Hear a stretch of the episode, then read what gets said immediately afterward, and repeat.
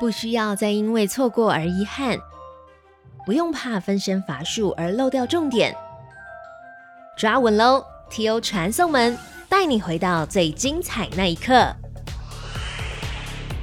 TechOrange 科技报局在今年二月邀集业界资安专家，共同举办了资安免疫系统强化论坛，包含台湾资安红蓝队最强代表 DevCore、奥义智慧科技与 Electron Cloud 蔚蓝云策略咨询公司、日本云端资安品牌 Hank、台湾汇鼎益共同分享预防胜于治疗的资安处方签。论坛中也有红海研究院执行长暨资通安全研究所所长李维斌。数位经济暨产业发展协会副理事长詹婷仪，台北市资讯局长赵世龙，集合了产官学不同角度，提供部署资安最完整的洞见。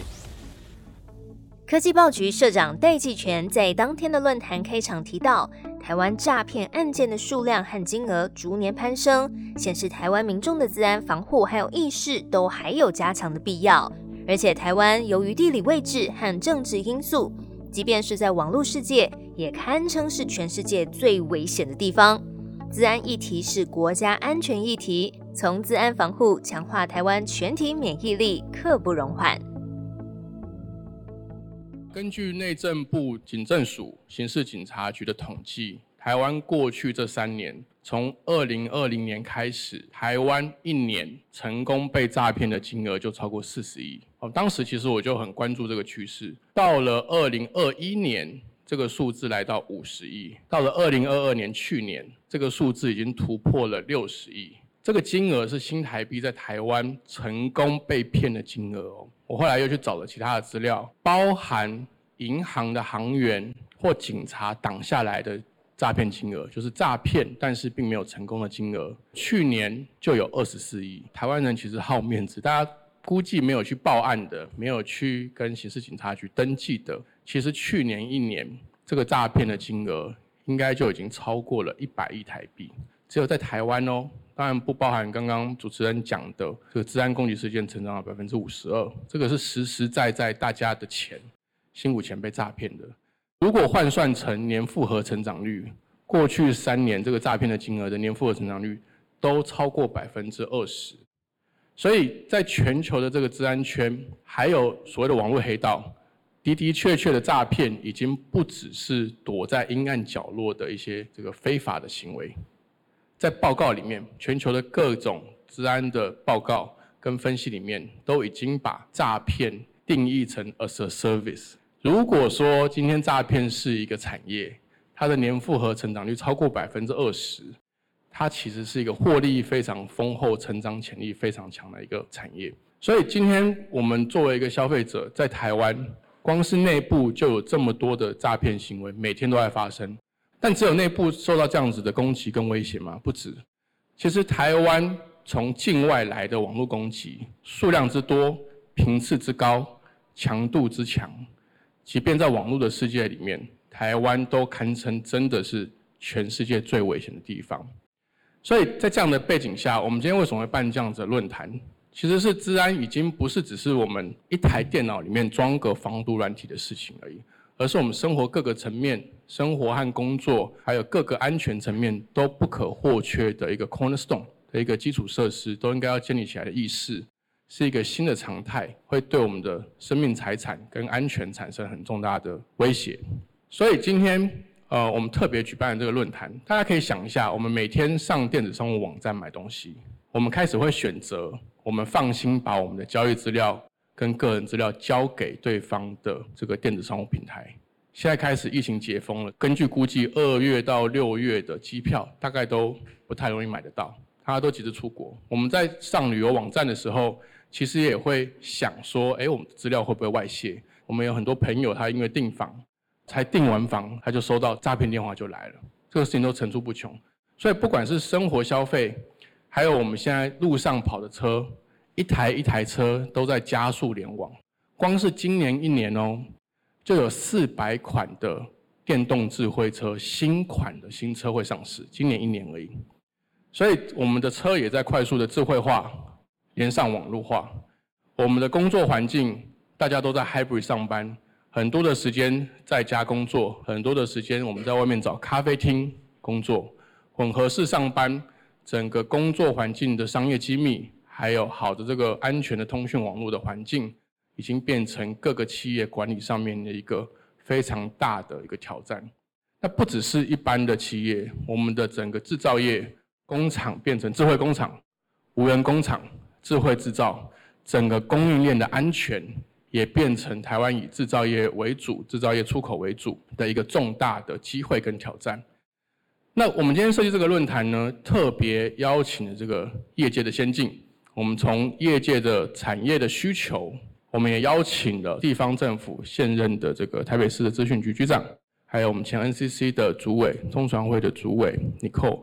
除了产业的需求，我们也准备了这个政府的角度。以及最重要的，我们邀请了台湾白帽骇客圈堪称最强的几位骇客，来跟大家分享骇客视角。我们希望参加活动的各位，能够在这场论坛中全方位的了解整个治安的趋势，了解治安已经不只是国安，而是我们全球台湾参与，不管是台湾的新经济还是全球的新经济，不可或缺的这个基石。那最后，希望大家在今天论坛都能够收获满满。谢谢大家，谢谢。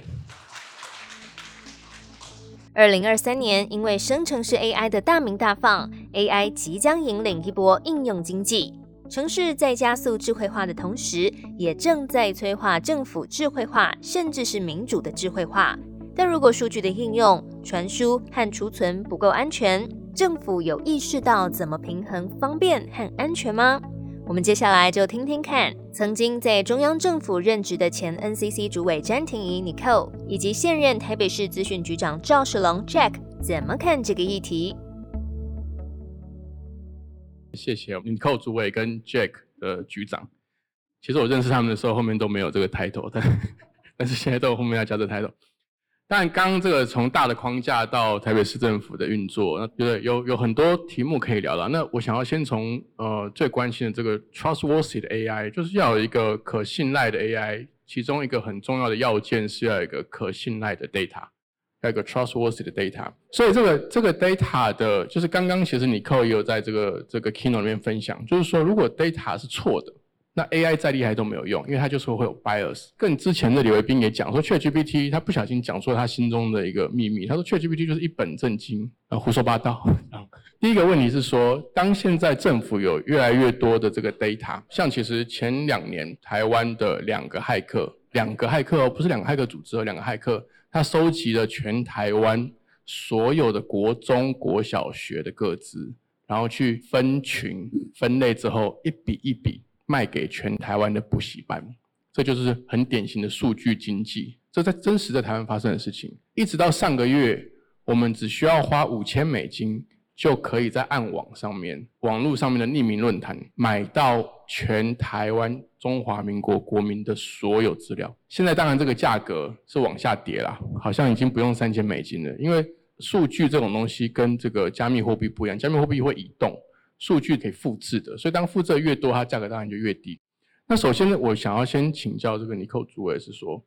像从政府的角度来讲，很明显的，当然我今天听完，其实我本来要顺顺便炮轰台北市政府，但是刚 刚刚 Jack 局长其实其实他的准备是非常充足的，我觉得他是有备而来的。所以我想要问的是说，我们在这一段时间内，大家都看到很多户政资料啦，虽然我们内政部否认，但是户籍资料。除了户那个内政部以外，还有谁用？很多中小学的这个学生的资料，这大概都是在各个地方政府的教育局，就是政府在对于资料管理这个意识上面，资料保存还有资料的这个使用上面，看起来是还不够的。从那当然，尼克有在在中央政府任职过的这个经验，从你的经验来看，还有从你现在的这个 trustworthy 的 AI 跟 trustworthy 的 data 来看。你会建议政府用什么样的态度，或是我们接下来紧接要做的有有哪一些非做不可的事情？呃，谢谢主持人问题。每次小泉都喜欢挖坑给我跳，那我都会很聪明的有回答问题，又没有跳进去，这样好。我先把问题意识 clarify 一下。刚刚其实主持人他描述的这些情境，其实它有好几个构面哈。第一个部分是属于 personal data。那 personal data 的保护，这里面就会涉及到，如果坊间有出现这样子的 data，那其实现在不太清楚，就是说它到底是因为骇客攻击去把它偷出来。还是有人把它拿去卖，因为我们也发生过有官员是把它拿去卖的状况嘛，对不对哈？所以这里面第一个，我们先界定我们现在说的那个 data 是什么。如果它是属于各资，或者是这些跟隐私或者是被保护的属于个人的资料有关，那这里面其实要去看的就是说政府所 own 的个人的这些资料里面，它在 cyber security 的防护，比如说它会不会容易被窃取啦，还有就是刚刚那个。我们 Jack 局长他提时提到的这些，不管防火墙或者是这些检测什么这些东西，或者是企业里头用很多 solution 去做弱点扫描，这些都是需要的，这个一定是必备的，特别是政府一定是需要的。那但是另外一个防护是人的问题，如果有人因为这样子把它偷出去卖，去获利，成为另外一种暗黑形式的 data economy 的话，那那个可能就要有另外，就是还是因为你知道说不可以泄密，不可以什么，那另外又有其他的规范，所以这是一个面向。那另外，你刚刚其实前面提到，就是像像那个呃 Chat GPT 这些，那另外涉及到的就是 AI 运用 AI 所 collect 到的 data，它是什么样的 data？那是什么样 data？那它可能这个 data 它就不一定会有各自，不一定会有其他问题，但是它会衍生其他问题。那这种 data，第一个，如果从法律的人，他一定第一个说他到底有没有著作权？哈，那是另外就不在这里，我就先不讨论。其实英国很早就有保护一种叫做 computer generated work，因为如果是 work 的话，如果要符合著作权，它它最需要的就是那个 originality，就是原创性。全世界各国的著作权法都一定有原创性作为它保护的要件，就像专利要新，好商标要显著性。可是全世界各国在判决或者立法上，对于原创性的标准不一，从最低到最高，有那种很低的，就是说啊，你连那个 yellow page 就是电话号码簿。好，就啊阿拉伯那种字母牌，然后滴两滴汗，哦，这个是判决写的，只要有滴两滴汗就是有原创性。那有的原创性标准要求很高哈，那这种就涉及到说，那这样子的一个 computer generated 的这种东西，它到底有没有原创性？好，这是另外一个议题，就先不管了哈。可是 AI generated 出来的这些相关的 content 碰到的问题，就是我刚刚讲的了。可能你在城市的设计，在这个 design in 的时候，它可能会产生很多什么 data collect bias。有没有被 manipulate？然后它产生的内容是不是是不是有可能会背上这个被 manipulate 跟 bias 的 data 再去做成其他的决定？哈，比如说它可能会变成是 discrimination 嘛？那个在美国其实有那个老公，就是他在那个犯罪侦查里面，他说好像变成切延伸下去就变种族歧视了，因为它变成它的 data 里面的基础是某一类的人、某一些肤色的人，他可能就比较容易犯罪。它就有可能变成那样的结果，所以我们现在在讲的这个议题会变得非常复杂，但是要问题意识要把它弄清楚。如果是属于政府所拥有的个人有关的个资，那它会涉及到的就是我们的治安防护做到什么程度，然后有没有人为的因素去让它泄露。然后如果是跟 AI 有关的 data，它会涉及到企业做决定，以及它怎么运用这些 data 去分析出经营更好的 business model。那这里面又是另外一个议题，所以我们如果把这些都 clarify 的话，自然就知道说，那治安防护政府应该怎么去加强，企业应该什么样的 solution，这就是刚刚那李总监讲到的。如果我都不清楚这些事情，我就说我要来买一套 solution，最后其实都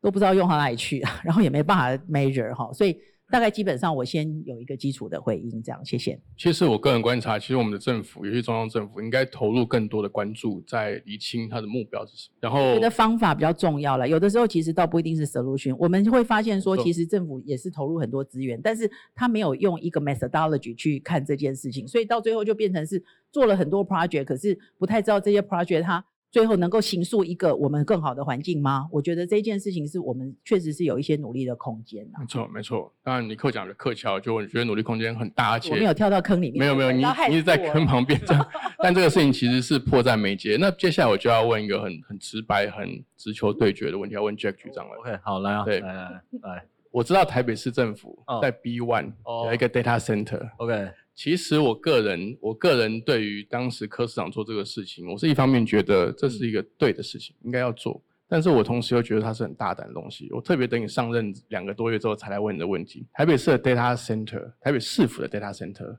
到底都在干嘛？OK，好，我简单说一下，就是它有一些功能性，不过除了功能性之外，蛮大的一块其实是在作为资料的一个研究啦，就是我们在。台北市政府的 B One 以前其实是仓库的这个地方，我们有一个叫做台北大数据中心的一个地方，就是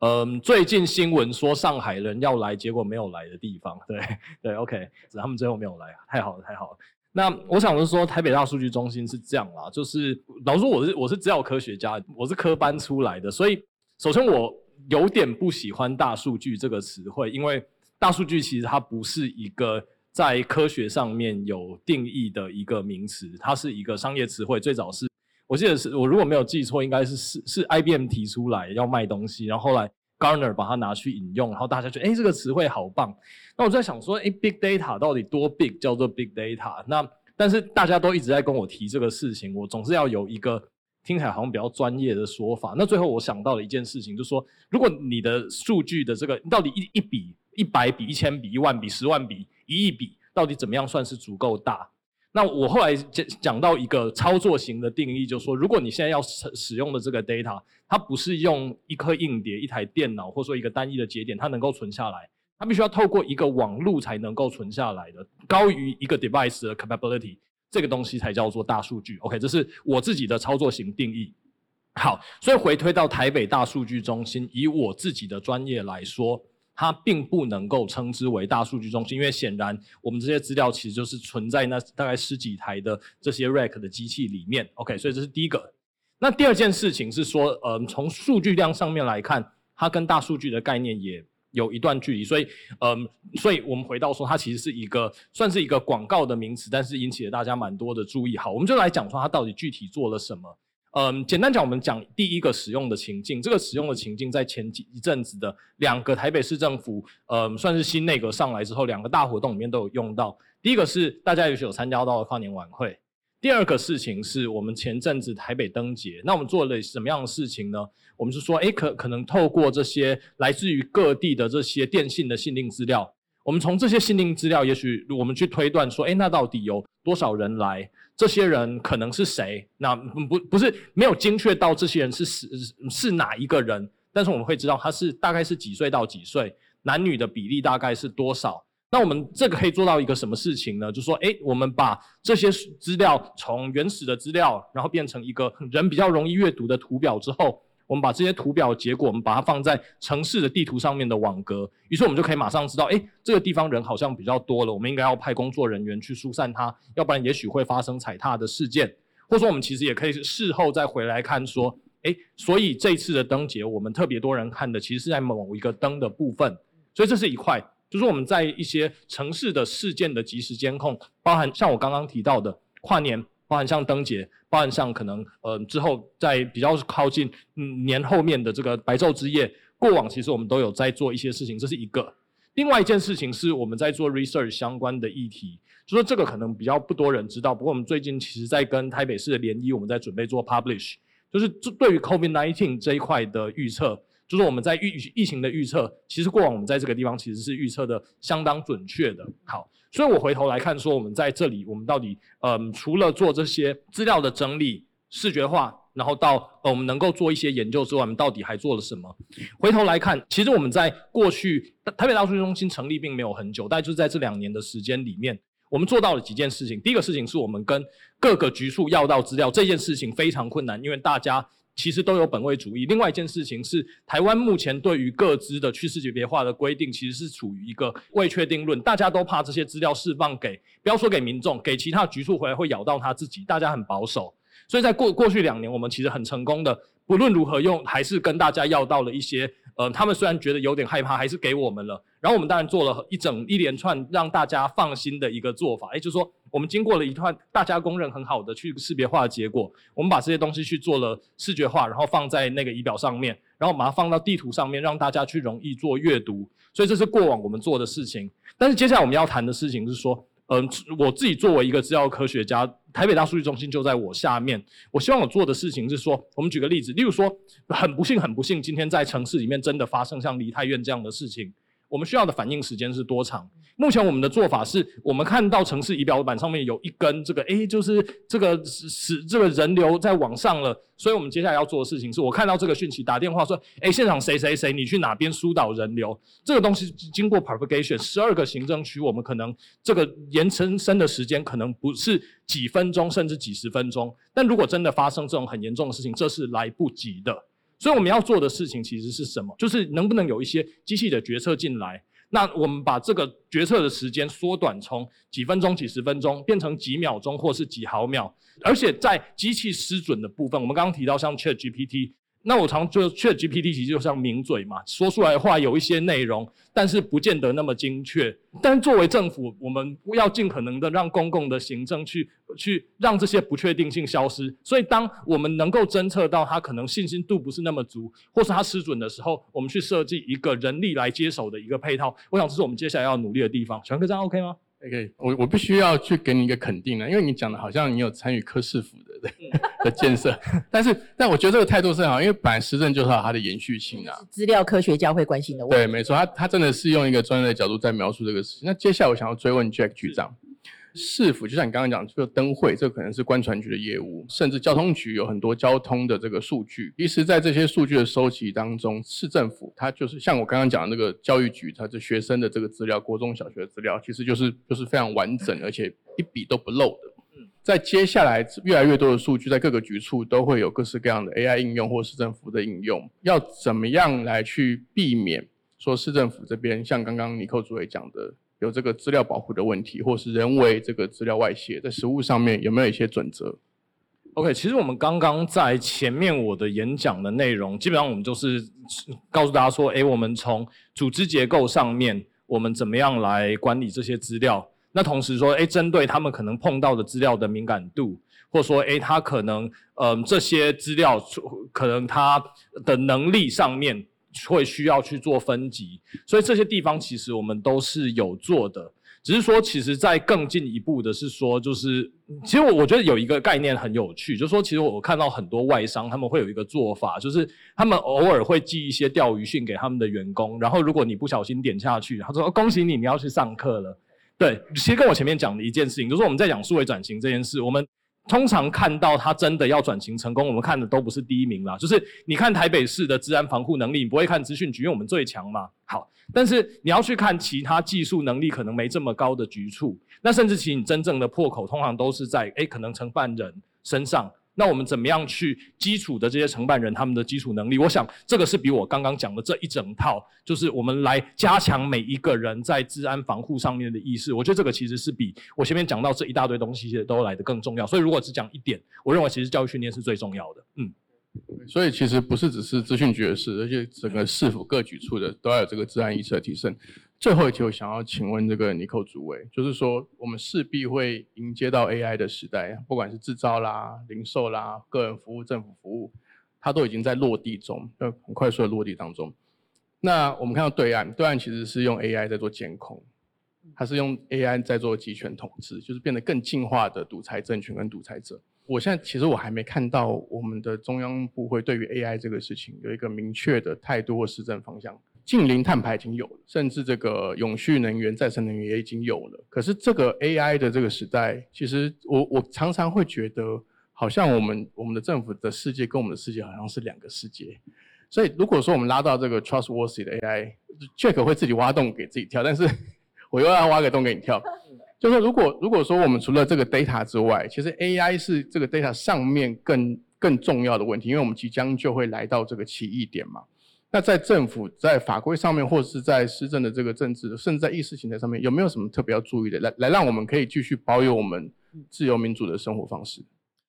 呃，对，这个其实如果我们从它可能造成的结果来看，我们事实上是要非常高度的关注这个议题才对哈，不应该是好像好像就是成平时代这样，因为它可能会造成的这个社会的影响，特别是在社会的影响，其实是是是很甚至不可预测哈，甚至不可预测。那我我我想要谈这件事情，就是说，呃，其实它会跟当初我在推网络治理跟接接下来 AI 治理一样的议题，它其实是因为。各个部会如果要从政府的角度来看，不管是他自己本身的要求，或者是他所主管的产业或者面向的社会所需要他去照顾哈，那这里面其实他都会涉及到这个问题是一个我们在谈商业，我们会谈 ecosystem，事实上这个问题也是 ecosystem，所以它是没有办法用单一的部会的思维来看这件事。当然，你也可以说，你不能说没有部会没有关心 AI 啊。像像以前的那个科技部，现在的国科会，它其实它是属于这个研发嘛，前瞻技术研发。它当然对于 AI 的科技，它会有投入，它有 funding，而且看起来预算也不不低。它它会去做这个事情。可是它有没有在这个过程当中，呃，同时去照顾到可能的伦理、可能的其他的问题？然后再来，那应用单位又怎么办？所以这里面就是说。可能需要有一个更上位的概念，用 ecosystem 的概念来看这个事情。我当初在推网络治理的时候，其实你可以用 AI，我一直也持续都把它 cover 再进去。其实他谈的就是说，千万不要说网络，千万不要说 AI 跟你没关。那那但是这里面它是一个环环相扣的。你从 infrastructure，从 protocol，从上面 content 到最后，其实 AI 如果是属于那个网红类 AI 的话，它可能会造成的就是 disinformation 的问题嘛。对，哈，还有 bias 造成这个社会的对立，所以从从从 cyber security 一直到 online safety，其实都有。我是觉得说，其实你要真的去说，你不能说不没有做，但是个别做，其实它不是一个 ecosystem 的概念，它就很难很难让那个问题产生有效的结果。对，是真的没有办法产生有效结果，因为你到最后钱也花了，人力也投入了，然后也做了很多那，可是它它不会产生效益的。嗯，因为特别是在我们一个。呃，connected connected 的 devices，刚刚讲，特别在五 G 跟 computing 的世界里头，所有都连在一起了。所以我会比较希望看到的是，包括我自己在民间我一直在做的，连我自己在担任工协会的都有一个 ecosystem。我从 AI 人工智慧协会、区块链，然后还有电电工会、直通标准协会，我自己担任协会的，我都选过的。我自己把这个 ecosystem，因为这些。Ecosystem 每一个都有指向某一个，比如说指向网络、指向 AI，它都有共同要去分摊的责任，跟它要去环环相扣的这个关键的动作。所以我觉得我们比较可能会比较需要的是一个呃这样子 ecosystem 的概念，然后有研发的，然后有防护的，有这个呃有这个呃骇客专家的哈，然后有这个 application 的，然后也有也有这个 cyber security，也有 online safety 的。我觉得需要有一个这样子的。愿景跟目标，就像刚刚讲，even 是企业，你要买 solution，都要先知道你的愿景跟目标是什么。这样子的话，我们所有投入的经费，然后各个局处大家滴下来的汗，才会产生一个共同的方向跟中效了。这个是我基本的看法。我相信 Jack 进到政府服务，一定会更有这样子的体认。对，哈。好，谢谢 Nicole。因为这样，我们这样呃，这场这个 panel discussion 听下来，其实不管是数位转型，呃，数据。治理或治安意识，甚至是 AI 伦理的建立，符合我们这个政府体制跟这个民主自由价值的这个 AI 的伦理，还有 AI 的这个意识，其实都不是单一部会的事情，都需要不管是政府啊、民间，还有每一个人都要有这样的意识来去持续的推动。所以这是不是很呼应我开场讲的，就是说治安其实不是只是国安，它其实是我们参与新经济的一个 cornerstone。好，今天谢谢两位嘉宾的参与，也谢谢大家，谢谢。对，谢谢，谢谢，谢谢大家，谢谢，谢谢。科技报局戴季全社长认为，从各种 AI 科技与全球新经济的角度来看，资安是台湾未来深化参与全球新经济的关键基础设施。詹婷仪则从政府的数据治理隐私补充，政府的资安框架、组织和资安的规管政策都要有各自的配套措施，才能让政府的资料治理越发完整。应该推广资料治理的生态圈，让每个环节相扣，才能让台湾整体社会及早开始准备 AI 时代的挑战。台北市资讯局长赵世龙也阐述台北市的数位进程，并表示，智慧城市的数据应用更应该注意数据及时监控，还有网络民主的平衡点，透过机器及时决策，同时搭配人为辅助，平衡注重市民的数据隐私，才能让台北城市治理更加智慧。而这些讨论只是当天的一小部分。擅长用红队演练来找出企业资安漏洞的 DevCore 执行长翁浩正 Allen 他就分享，必须要突破维度，来从骇客角度做更超前的防守部署，防御才能到位，也才能让企业的资安采购资源做到最有效的利用。而奥义智慧科技创办人邱明章 Berman，他则是从人体免疫系统来类比企业的资安免疫系统建立，他认为。资安人员的分工应该要像动画作品《工作细胞》一样高度专精化，以及点出在实务做法上企业的资源配置的风险问题。想要听他们的精彩演讲，连结就放在节目资讯栏，欢迎大家去点阅解锁。资讯栏同时也有 Tag Orange 的 Line at linking YouTube，记得订阅，让你掌握更多科技消息。